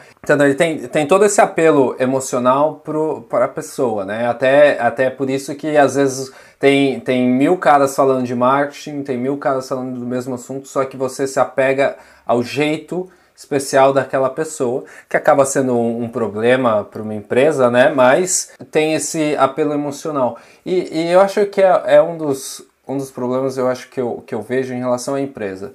Então a gente tem, por exemplo, o, o produto Harvey, que é relacionado a finanças e, e, tudo mais. E se eu vou criar um Instagram, se eu vou criar uma marca, como que eu construo uma marca é, conectando e sendo tendo esse apelo emocional ao, a, aos as pessoas que estão ali vendo, sem estar tá 100% conectado a uma pessoa. Né? Eu acho que o cara da marca você quer que esteja conectado com você, a sua empresa é você. Mas, por exemplo, é, até tem um caso, né? O Bombril. Você não pensa no Bombril sem pensar no carequinha lá. Eu toda vez que eu penso no. Eu não sei o nome dele, mas eu vejo Bombril, eu vejo aquele cara careca na minha cabeça. Tipo, ele. e, e, tipo, uma marca conseguiu fazer isso de forma sutil, né? Isso era ali na, na TV. Como que a gente consegue, vamos dizer, tipo, um, um produto SaaS, um produto que a pessoa está começando, como ela consegue fazer essa diferença, mesmo que você ainda seja a cara da sua, da sua empresa, mas não é tanto você e tem esse apelo emocional. Eu, pelo menos, não consigo imaginar é, porque a gente é muito conectado a pessoas e não a um, a um objeto, né? Eu vejo assim, né? Eu, acompanho também bastante influenciadores, bastante pessoas que estão nesse caminho. Eles criam uma marca, criam um produto, alguma coisa, atrelado à imagem deles. E tá tudo Exato. bem. Eu vejo como muito positivo isso. E é o que você falou, pessoas se conectam a pessoas. Né? faz total sentido. E grandes marcas estão tentando fazer isso, porque elas não têm essa conexão com pessoas. E uma conexão, por exemplo, eu gosto dos serviços do Lucas porque é do Lucas, cara. Porque ele me atende diferente, porque o Guilherme é super legal com não sei o quê, porque vocês entendem meu problema, etc e tal. Então a gente conversa, né? A gente acaba conversando. Tanto o, cara da marca como com vocês como PF, pessoa física, e, e vocês como Badico, eu me identifico também como pessoa física. Ou PJ, não interessa. Eu quero dizer assim, essa relação, por mais que depois de um tempo gere problemas no caso de ter escala, de você ser. A marca está completamente dependente de você, como se citou do, do cara da Bombril. Você não dissocia mais, né? Uma coisa da outra. Já, porra, já passou anos isso daí, o cara, sei lá, está vivo.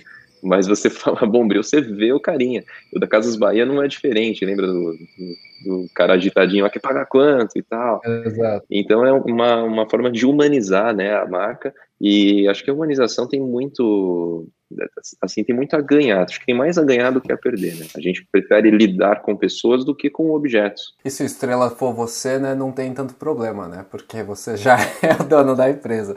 Se é o estrela, é um cara totalmente diferente, contratado, aí é, é, é mais complicado, né? É, uma vez eu ouvi uma coisa bem legal. Na real, é essa base de que a gente compra de pessoas e, e não de, de outros negócios é o que faz com que, por exemplo, tenha garota propaganda, não no sentido que a gente colocou que o, o, do Bombril e o da Casa Bahia é, é, um acidente, né? Mas, por exemplo, a WhatsApp usou o Thiago Lacerda um tempão, usou o Rodrigo Santoro, se eu não me engano, para e a ideia lá, o Flávio fala, eu queria o prestígio desse cara, saca? Eu quero o prestígio desse cara ligado à minha empresa. Porque daí, ele fazendo alguns poucos anúncios, as pessoas vão lembrar da WhatsApp associando tudo que esse cara tem. Então, por exemplo, o Santoro na época era muito conhecido porque ele fez carreira lá fora, participava de filmes.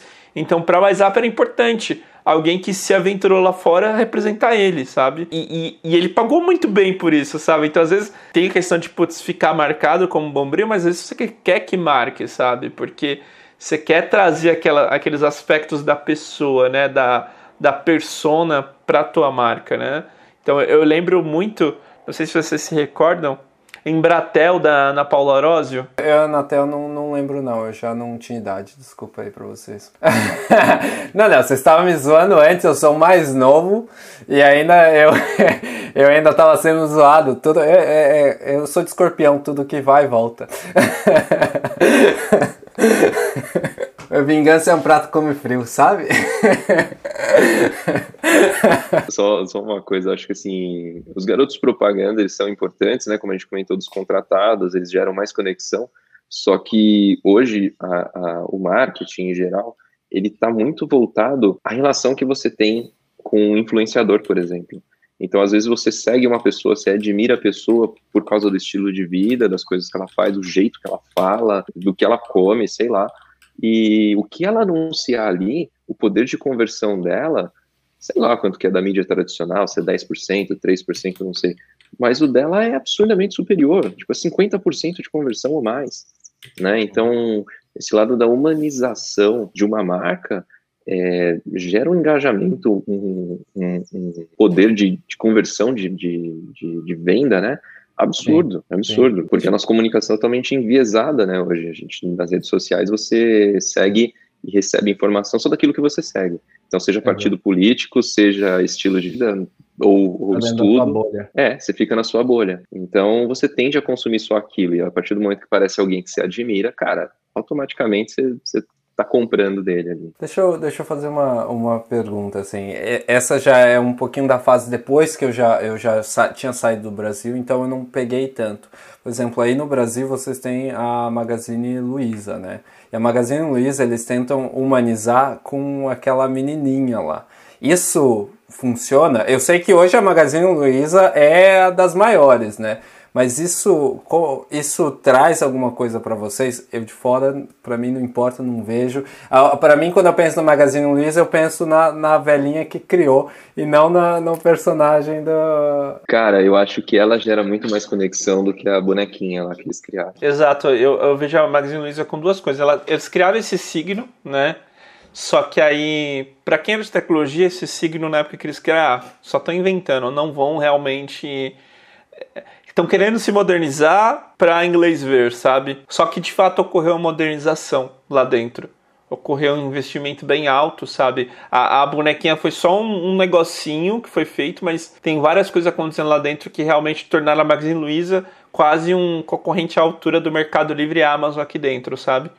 Então, o que aconteceu nessa brincadeira toda foi a, a Trajano se destacando como uma pessoa que representa o negócio e representa muito bem, né? A Luísa Trajano. É, e a, a, questão da menininha continuou sendo símbolo, né? A bonequinha. Só que é interessante, apesar de não, não, não se valer, não sei se vocês viram, a Samsung criou um avatar também, uma mocinha, que é um avatar. Tipo, a mesma ideia da, da Magazine. Tipo, não que não funcione, ou que, mas tem outras grandes marcas criando a mesma coisa que a Magazine Luiza criou lá atrás sabe? Você fica, caraca, sabe? para mim, sendo bem sincero, para mim tudo isso parece a volta do clipe do Word, porque tá sempre. É verdade, cara. Pensa, é, eles estão sempre colocando essas coisinhas e você lembra do clipe do Word. Eu, pra mim, a menina da Magazine Luiza é o clipinho do Word. Eu entro no site lá, tem ela ali, oi, você quer falar comigo? Não, e aí, tipo, quer ser meu amigo? É basicamente isso. É, é, não, não cria, eu só, eu só rio pra ela. Legal. então, então, na real, foi o time do Office que inventou todos foi esses assistentes aí. Foi o time do Office, não foi a Magazine Luiza. Foi com certeza o, o clipinho do Word. né? O Office, o, a Microsoft estragou o, o Skype estragou mais um monte de coisa e o negócio que eles tinham para arrebentar, que era o clipezinho do, do Office lá, morreu. Morreu, tá vendo? É. Tá vendo? Não, não, não sabem, não sabem, não sabem. Tem... Não, não entendo também. Eles não têm é. que contratar a gente. A gente aqui tem as melhores ideias, você vai ver. Poxa. Muito bom. Maravilha. Agora, vou fazer uma pergunta de cunho mais pessoal e profissional para o Clemerson. Como é que você lida numa situação dessa que a gente conversou mais cedo? De, putz, você está construindo, fazendo um rebranding e tal, só que tem o apego emocional do dono da marca. Como é que você faz isso? Tipo, como é que você, como profissional hoje, ganha essa confiança para poder propor algo que, que de fato faz uma quebra, sabe? Como é que você lida com isso, Clemerson? Tipo... É, essa pergunta é excelente, cara, e é bem delicada, porque envolve uma série de coisas. É, um rebrand a gente não chega fazendo do, que nem um maluco, falou, oh, você precisa fazer um rebrand. Eu não vou chegar para você e falar, oh, Lucas, precisamos da marca da Badi. Você precisa realmente ver alguma coisa que pode ser melhorada. Eu falo que sempre qualquer negócio é venda, né? Eu venho estudando isso há um certo tempo, então qualquer negócio é venda. Então você precisa vender para essa pessoa os motivos pelo qual ela precisa fazer um rebrand, né? Por que, que ela precisa atualizar? Mas não é virar para ela e falar, cara, você precisa atualizar. É meio que despertar curiosidade na pessoa de por que, que é assim, de por que, que é assado, é questionar os conceitos, levantar se tem conexão com o público, se tem, se aquilo representa de fato os valores e, e a visão da marca, né, da empresa, se tem fit com o produto. Então, Cara, fazer um rebrand, eu acho que, assim, é para mim, tá? Um dos trabalhos mais difíceis, porque, como você comentou, tem aquele apego emocional, é o filho que o cara criou, o primeiro filho dele, sei lá. Então, já tá bastante tempo lá. Tem o lance do cliente estar tá acostumado com aquela marca. Então, fazer uma mudança de marca, você é como eu comentei lá, você mudar o menu da Netflix, ferrou, cara. Você cria um puta desconforto, né? Então, assim, é um processo extremamente delicado e se aceito pela empresa, né, e se eles, se eles perceberem que faz sentido uma atualização dessa, aí você tem que também ter um trabalho, um suporte da galera de marketing para poder fazer a comunicação tanto interna quanto com o público de, olha, mudamos. Que nem o Ponto Frio mudou recentemente, né, mudou bastante, agora é só ponto, isso. A Via Varejo, né, que é o grupo, inclusive tem o Ponto Frio no, na, como dentro da holding, virou só Via, então, eles também fizeram um trabalho de rebrand lindo, que foi, foi incrível. E eu lembro dos grandes bancos né, que foram comprados, o Banco Real, acho que foi para Itaú, o, alguma, virou personalidade, eu não lembro qual banco virou qual, mas lembro que o Unibanco virou Itaú também, enfim. É, como que essas marcas fizeram essa transição, né? Eles lidaram com uma massa gigantesca. E, e por que que fez um rebrand? Qual o sentido disso? Então, quer dizer, é muito mais perguntas de o que fazer e por que fazer, né, que a gente levanta, que a gente discute. Então, é muita discussão, argumentação nesse ponto, para ver se faz sentido para aquela empresa, né. E aí a gente espera também um pouco do, do, do posicionamento do, do head, do dono, do CEO, sei lá quem, é de, de entender que aquilo não é de fato só o filho dele ou só um carinho que ele tem por aquela marca, mas é um negócio né? Ele tem que ver, né? é, ele tem que ver como negócio se aquela marca ainda, ainda faz, faz sentido para pro, os valores da, do, da marca dele. Por exemplo, o Bradesco, a cada três, quatro, cinco anos, sei lá, eles fazem um trabalho de rebrand. Não é sempre tão, tão forte quanto esse último da arvorezinha, mas eu vejo frequentemente eles atualizando a marca deles. E é uma atualização sutil, né? Não é muito forte, tem uma, muda um pouquinho. Tem um rebranding que eu nunca entendi de uma indústria. Quando eu falar, vocês vão lembrar. Mas para mim sempre foi um negócio super brusco e. Não sei. Talvez no primeiro rebranding tenha tido um sentido, mas quando você olha todos os cenários, fala: caraca, tem algo errado aí. Que é o da Fiat marca de carro não costuma ter rebrand tão forte, porque não dá para reforjar os carros, né? Que vai ter carro andando muito tempo. E a Fit tem hoje em dia pelo menos uns três logos que eu consigo lembrar rodando. Você tem o loginho que são os quatro pauzinhos, aí você tem aquele logo que é o azulzinho, redondinho azulzinho, aí tem o logo que era um vermelhinho que era mais um escudo mesmo. Acho que é de hoje, não é? Não, eles fizeram um novo rebranding que agora tá trazendo os, os pauzinhos de novo. Eu tô vendo muito dos comerciais os pauzinhos de novo. Eles não mudaram ainda o logo pros pauzinhos no, nos carros, mas, mas, tipo, já tá num quarto. Eu fico, caraca, como é que. Qual que é o. o não sei. é, quando eu penso em, em, rebranding mal feito, eu lembro disso. Não sei se faz sentido, assim. Eu não, eu não diria. Não, não mal feito, mas que, que impacta, né? Vou refrasear. Um, um rebrand que impacta. Eu não acho nenhum dos logos da Fiat, né, desde o começo ruim, mas assim, é realmente é, intrigante porque que eles mudam e mudam tanto. E tanto tanto a frequência quanto a forma, né? É muito chocante, assim. Eu, particularmente, não. Ah, eu vi aqui o, o do Bradesco que você falou. Antes eram dois prédiozinhos, né, no, no centro, com um negócio. Eles deixaram os prédios um pouquinho mais alinhados para parecer só o, o tronco de uma árvore, né? Exato. E também antes era retinho em cima deles, ficou inclinado as pontinhas dos arcos começaram a ficar arredondadas. Também dá o lance da, da, da, contemporaneidade, né? Como é que, que as pessoas estão se comunicando? Uma forma mais, mais sutil, né? Mais, menos agressiva. E aqueles pontinhos eram muito agressivos. Sim, gostei bastante. É, e é igual você falou, é sutil, né? A mudança. Igual a gente falou lá no início, voltando pro início do podcast, a mudança da marca da Capimug foi muito sutil, né? Se a gente não tivesse falado, nos dois casos, ele não teria visto que mudou, não, é o mesmo logo, sabe? Não porque não teve mudanças importantes, mas porque ainda passa, né? Ainda tem a conexão, né? Exatamente. Você não perde da identidade, né? Por exemplo, você pegar a marca de Bra do Bradesco antes de 2000, se eu não me engano, de 95, alguma coisa assim, você der uma gugada aí, você vai ver, cara, tinha um raio amarelo e vermelho no meio do Bradesco. O que que era antes e o que que é hoje, cara? É uma mudança brusca. Nossa, animal aqui. Né? Eu vou, vou trazer um pouquinho para a área de, de software. Para mim, eu dei uma olhada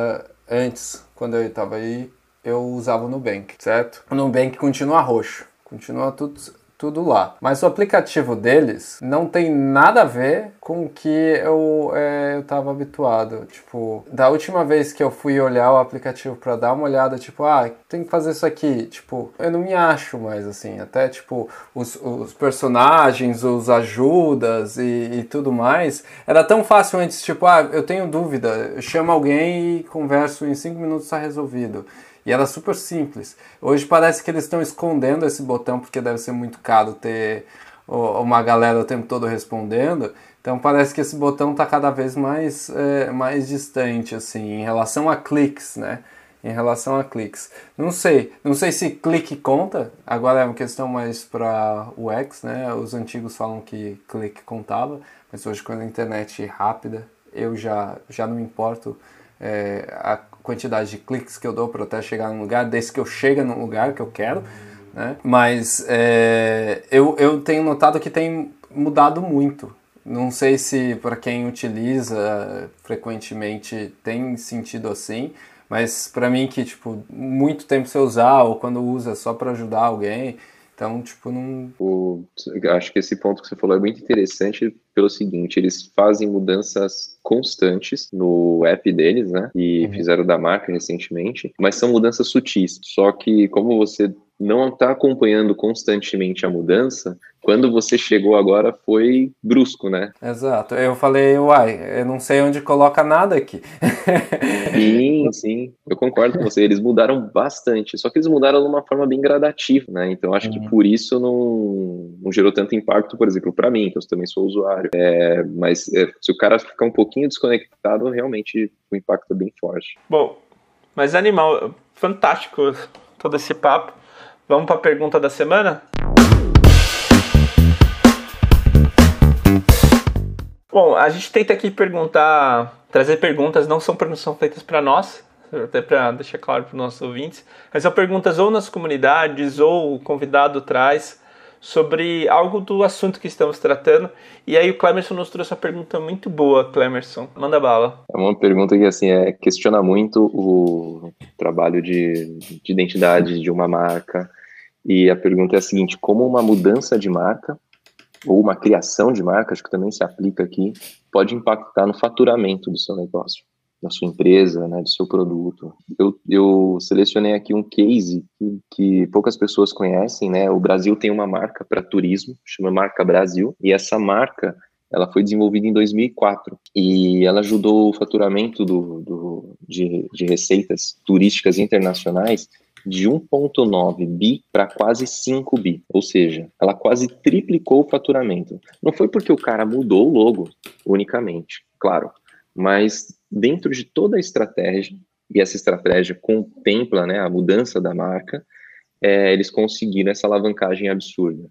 E aí o Brasil saiu de 21 para sétimo no número de, de eventos internacionais, quer dizer, teve toda uma repercussão. Então, ou seja, o trabalho de marca, ele reflete sim no faturamento de um negócio, de uma empresa, né? Tanto se você fizer um trabalho bom, quanto se você fizer um trabalho ruim. E aí, a, os caminhos são, né, são bem, bem claros. E, recentemente, o Brasil também fez, em 2019, a atualização da marca, da marca Brasil. Eles fizeram um novo projeto e a proposta desse novo projeto é dobrar o faturamento de, de receitas com eventos é, e turismo, né, internacional. Então, cara, uma marca faz diferença, né? Um rebrand às vezes pode, como eu comentei agora há pouco, é, o, dono do negócio, né? No caso que a gente está falando do Brasil, mas o dono do negócio, ele tem que entender que se a marca ainda faz sentido para poder trazer receita para ele, para poder trazer conexão com o público. Às vezes o público muda, né? Se o público envelhece de repente, eu não tem que pensar em uma série de, de fatores para ver se faz sentido ou não. É incrível. É, eu penso, tocando a Badico, né, tem todo, quando você mostrar uma empresa, tem todo um trabalho de, de visão, né? Acho que é, é o principal ponto é esse, é visão.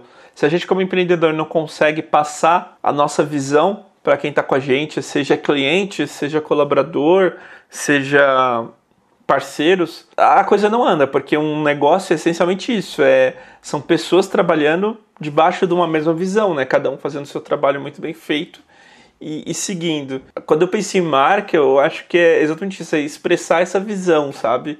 É, é visão. Então, se, se tá claro na marca, sabe? Se tá claro aquilo, com certeza vai trazer pessoas mais alinhadas, sabe? Vai vender mais fácil, vai, vai facilitar um monte de, de aspectos, sabe? Então, quando eu penso em, em faturamento, em impacto direto, é isso. Poxa, hoje é muito mais fácil mostrar a seriedade, o profissionalismo da Badico com a marca atual do que com a marca antiga, sabe? E isso é, facilita a minha venda, traz mais, mais faturamento para mim, né? Se Exato. quando a gente tem um eu vou, vou dar uma coisa, uma opinião aqui super enviesada, mas na minha cabeça hoje o processo seletivo da Badico é o melhor do Brasil para desenvolvedor. Né? É, é, é, eu defendo isso. eu defendo isso. é, e nessa, nesse processo a gente vende essa visão, né? E, cara, ter o suporte, não só da marca, mas da apresentação, de, todo o trabalho que o pessoal do nosso marketing e, e, produto aqui dentro faz, facilita muito essa passar isso, sabe? Passar essa visão. Então, para mim é muito claro isso, sabe? Você concorda, Gui? Você que me ajuda aí na, nesse, nesse dia a dia. Concordo, concordo. Eu acho é, no começo era até difícil para a gente pensar como que a gente ia colocar isso de forma prática até para o pessoal ver. Mas eu acho que a gente conseguiu de, de forma bem sutil até, é, tanto na, nas apresentações que a gente tem quando vem o pessoal de trainee, até quando a gente se comunica na, nas redes.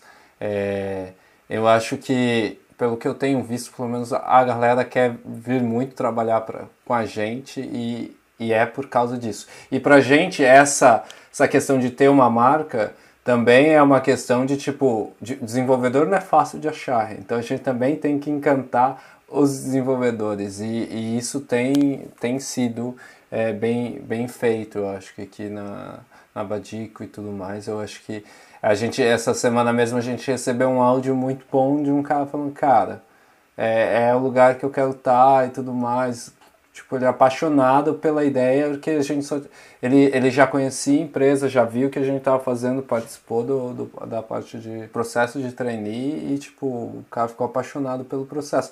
E é difícil, né, para, vamos dizer assim, para desenvolvedores, né, é, ficar apaixonado por uns lugares, né. Não, e sem contar aquilo, né, pensa só, a gente está falando Brasil hoje, né, então tem Nubank, tem Itaú contratando adoidado, sabe? Tem outros, tem outros que são empresas mais sexys.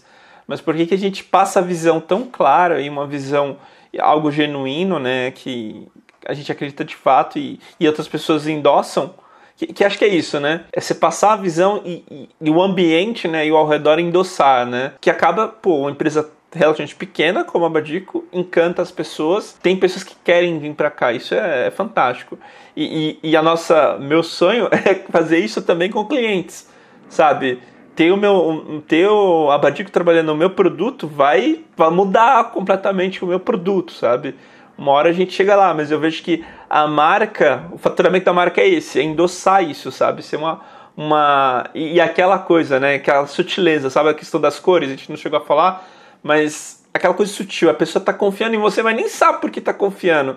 E marca é parte disso, sabe? A comunicação é parte disso. Então, é, eu vejo isso quando você fala faturamento, né? Quando a gente contratou lá, não tinha nem seis meses, né, Gui? Quando a gente foi atrás da, da designer. Sim. Não tínhamos nem seis meses. Estávamos nas primeiras contratações.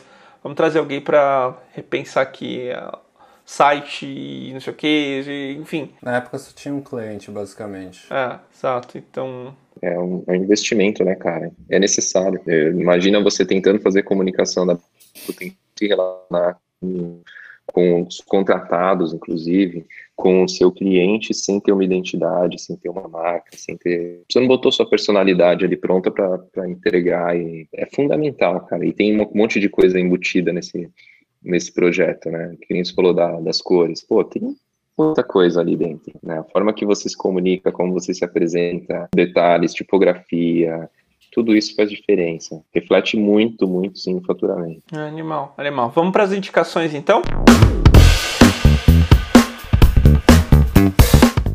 Durante o episódio a gente falou de algum, alguns livros, algumas coisas, e, enfim, até coisas que não falamos, mas que seria legal as pessoas irem atrás sobre os assuntos. E a gente queria deixar, falar um pouquinho sobre essas indicações nesse momento. E no post do episódio deixar os links certinho para quem quiser se aprofundar mais. Vou começar dizendo clássico, gente, Instagram, o cara da marca, vão lá, sigam o Clemerson, tá animal que ele tem começado lá, ainda é o início, mas acredito que Pra gente você tá ouvindo aqui não tem limite de tempo, né? Então, pra gente, quando você ah, você estiver ouvindo, já vai ter muito mais coisa e vai, enfim, uma coisa muito mais consolidada. E acredito que vai estar, tá, qualquer momento vai estar tá muito animal isso. E aí eu deixo pro Clemerson começar as indicações. Bom, indicações, vamos lá. Vou... Posso indicar livros? Por favor. Uhum. Tá. Livros, Bom, um... podcasts ou qualquer outra coisa que você acha interessante. Bom, sigam, sigam o cara da marca no Instagram. em breve terá YouTube e outras coisas. E, mas assim, livro que eu acho que ajuda bastante para quem está começando, para quem quer ter alguma noção. É o livro que eu até comentei no começo, Design para quem não é designer. Uhum. Ele traz uma linguagem muito leve, muito simples e ajuda muito para você, para a vida, assim, cara. Um livro que, que realmente faz diferença. E eu queria deixar mais um livro como sugestão, que é a marca da vitória, que conta a história do Phil Knight. Phil Knight é o, o fundador da Nike, né, o criador da Nike. Então mostra uhum. como virou a Nike e pra, falando da jornada do herói, cara, é uma mega jornada do herói, assim, é maravilhoso. Então deixo também esse esse livro como recomendação. Muito bom. Gui, quer eu tenho um, mas é, eu, eu acredito. Pode ser que ele esteja desatualizado, porque faz bastante tempo que eu, que eu li. Eu acho que eu li, sei lá, uns 6, 7 anos atrás. É, chama Não Me Faça Pensar. Ele é bem, bem voltado à, à questão de UX e tudo mais, e é bem interessante, assim, pelo menos para desenvolvedor. Eu não sei se é interessante para quem é UI UX, mas pelo menos para desenvolvedor eu acho que me deu bastante base assim de saber é, algumas coisas. Se me permite o um comentário, cara, é, hum. esse livro eu não li, mas assim todas as pessoas referências para mim falam desse livro. É Dizem bom. que ele é maravilhoso. Então para qualquer hum. assunto, viu? Para quem é cara, UX, para quem é desenvolvedor, qualquer coisa. E ele é bem curtinho assim, e, e para quem é preguiçoso é bem bom para ler porque tá cheio de figura. E, e é, é, muito ruim de ver no Kindle isso daí? Não sei, cara. Deve, é, não sei, depende como o Kindle tá, mas tem realmente muita imagem.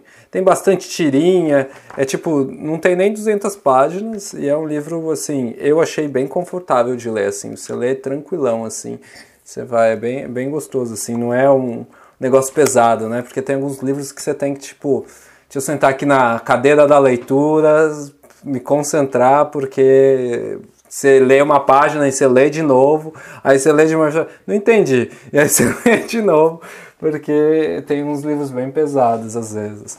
Mas esse é bem tranquilo, assim, o conteúdo bem digerido, assim, para você. Caraca, ah, é verdade, sabe? Então é bem gostoso. Bom, vou eu vou deixar aqui a minha indicação. A gente falou um pouco da jornada do herói. É, eu podia deixar aqui o clássico, a jornada do herói do Carl Jung, né? Acho que Signos também. Tem vários livros do Carl Jung, mas Carl Jung é para quem quer se, se aprofundar na psicologia. A gente que quer coisas mais práticas né, e tal, dá para pegar aquelas pessoas que se basearam nele. E ao falar de histórias, contar, criar histórias baseado na jornada do herói, ah, o livro de todos assim que mais se destaca é a jornada do escritor do Vogel, Christopher Vogel. Vai na jornada do escritor, que foi inclusive o livro que o George Lucas usou como base para criar a Guerra nas Estrelas né? Os signos estão lá. Está traduzido para nós que queremos criar coisas com todas essa com toda essa simbologia e contar histórias, né? Então é um livro fantástico. Eu lembro é, é, é aqueles livros assim para mim gostosos demais porque ele conta o conceito e ele mostra exemplos. Ele vai ele vai criando, criando pequenas histórias, sabe? É fantástico. É um livro muito gostoso. Eu lembro de ter ter gostado muito da leitura. E, cara, dá toda uma base para você até repensar, como a gente falou, pensar na própria história. sabe? Pensar nos signos que acompanham a nossa própria história. Então, fica essa minha indicação. Eu acho que é isso, galera. Vamos para o framework então. Tudo que a gente faz aqui na Batic envolve melhorar sempre. O pensamento principal é esse. E para isso usamos alguns frameworks. No podcast, eu escolhi um framework que eu usava para dar aula, que corresponde simplesmente a responder três perguntas. Que bom, que pena e que tal. Eu vou pedir pro Gui começar, para ele ser cobaia, esse é o exemplo. Cobaia. É, pra, e aí você depois continua, Emerson. Mas é bem simples. Pode ou não ser a ver com o episódio, cada um deles, mas enfim, é, é, no sentido de sugerir e louvar coisas legais ao longo do, da experiência como um todo, né? Gui, faça aí as honras. Geralmente eu vou pensando durante o episódio porque eu já sei o que, o, o que a gente vai ter isso no final. Geralmente, o, geralmente as pessoas assim, opa, tem que fazer isso. Eu já vou pensando, porque eu falo, ah, isso é legal e tal. Dessa vez eu não fiz. Então eu fui, eu fui pego aqui. Mas o que bom, eu, eu acredito que é muito legal. O que bom de hoje é que bom que no momento que o, o, o cara da marca hoje tá, é um processo bem iniciante, né? Bem inicial, assim, que deu para mostrar algum, algumas fases do que a gente estava é, falando e pensando e conectar com você no, nesses pontos. Então, como você tem uma fase, já um aprendizado, já uma carga é, de conhecimento, e agora a galera vai conseguir ver a partir do seu Instagram justamente esses pontos aplicados. E a gente conseguiu pegar justamente no, no momento certo. Eu acho que isso é bem legal. Eu acho o, o meu que pena vai ser. Não tem muito que pena hoje. Eu acho que funcionou muito legal assim as, as coisas, as conversas é, foram bem suaves. Então eu, eu acho que o meu que pena vai ser bem clichê só para pular essa parte. Vai ser o que pena que a gente não começou antes. que pena que a gente não fez antes. Eu tenho que pular. e o que tal? Eu, eu gosto desse. O Lucas vai falar que eu já usei essa carta, mas eu vou usar essa carta de novo. Mas é que tal a gente fazer um, um novo podcast daqui uns dois, três meses com, por volta do mesmo assunto, porque vai ter aprendizado novo, vai ter é, um, três meses, acho, de Instagram, três meses de, de criação de coisas. Eu também estou é, tocando aqui o Harvey, a, aos poucos mais ele está indo. Isso vai ter mais perguntas, mais afinamentos aí no, no futuro. Top. Você entendeu aí, Clemerson? Só completar a frase, que bom, que pena, que tal, entendeu? Filosófico, né, cara? É. Cara, é o que bom, eu acho que é um, é um que bom talvez muito pessoal, mas que, de certa forma, tange vocês também. É que bom que tem, tem muita gente boa, assim, ao redor. Tem muita gente boa no mundo, né? Que tem muita gente boa fazendo trabalho bom é, que tem gente boa com essa iniciativa que é de vocês, de um podcast, de trocar ideia, trocar informação, conteúdo. É, isso é o meu que bom, assim, é o que bom pelas coisas boas mesmo. Sabe? Que bom, que bom. É melhor, é melhor que, o meu. Estava me esforçando aqui, né? Não gostei, Não gostei já. já. É, foi, melhor, foi melhor que o meu. Cancela o podcast. Editor, corta, corta. Para essa. Vou dar um jeito de estragar esse áudio aí. Cara, o que pena, eu tô junto com o Gui, assim, é... eu vou, sei lá, jogar um que pena aqui para meio que pular. É... é que pena que a gente não tem tantos momentos, vai, assim, cara, de verdade, eu, eu tenho o maior prazer, sabe, o maior prazer de, de, trocar ideia com gente que tá na mesma sintonia, na mesma vibe, que pena que a gente ainda, pelo menos eu ainda, não consegue fazer isso full time, de repente fazer disso um negócio, entendeu? Para mim, assim, incrível. Então, que uhum. pena que ainda não é muito. E o que tal, né? Você, você usou o convite para daqui a pouco, daqui a algum tempo, um novo podcast. Eu falo, que tal vocês não participarem, né, do, do podcast do cara da marca? Olha! Que ah, maravilha! Eu também, faz parte do, do do projeto, cara da marca, tem um podcast, tem mais algumas outras coisas, como eu falei, tem um produto lá dentro, tem um curso, etc. E esse podcast, que tal vocês participarem? Fica, fica o convite já. Já, já está aceito. Nossa, animal, animal. Bom, deixa eu fazer o meu então. É, que bom que a vida me trouxe aí esse, essa parceria com o Clemerson. Muito, fiquei muito contente de descobrir as coisas que, que eram incomuns e que a gente não tinha a mínima ideia, né? É, tipo, poxa, tem pelo menos umas cinco coisas aí super incomuns que, enfim, fez daquele quentinho no coração, fiquei bem feliz. O meu que pena é de pra ter tudo isso ter passado aquela época de fazer o logo da Moonbase com um Gui super chato. olha só, voltou. De volta! Ah, tá tudo, olha. Sim, já que é. então, é, o que pena é esse. E o meu que tal é, além disso tudo, acho que a gente talvez vou agora lançar aqui um desafio pro, pro pessoal de produto, eles vão, produto e marketing vai querer matar, que a gente fazer isso em vídeo e analisando os logos, porque fica muito mais claro para quem está ouvindo, para quem está consumindo, né? Então talvez vou fazer uma versão disso em vídeo que vai ficar fantástico falar dessa todas essas teorias, toda essa todo o conteúdo que nós falamos hoje, mas com o, o recurso do vídeo. Acho que o meu que tal seria esse, tipo de de dar um passinho a mais aí. Mas é isso, Sr. Clemerson, quero muito te agradecer pela, pela generosidade. Foi incrível o papo. E, e todo o tempo, né? A gente aqui alugou você por muito tempo. Então, muito obrigado mesmo. Então, Isso, muito cara. Obrigado, foi, foi, um prazerzaço, sim. Eu quero agradecer muito pela, pela confiança, né? Por acreditar no meu trabalho, enfim, no que eu posso contribuir aí. Espero que tenha contribuído. É, Fico muito feliz de verdade de participar, de coração. Com certeza contribuiu, cara, com certeza. Gui, obrigado aí pelo tempo, que tá aí super tarde, né? Que horas já, são? Já escureceu aqui. Eu preciso jantar. É, nove tá, da noite tá já. já já tá na hora de nanar, porque criança dorme cedo, né? Então. é 8h40. Muito bom, galera. Obrigado. Obrigado, gente. Obrigado quem tá nos ouvindo até agora.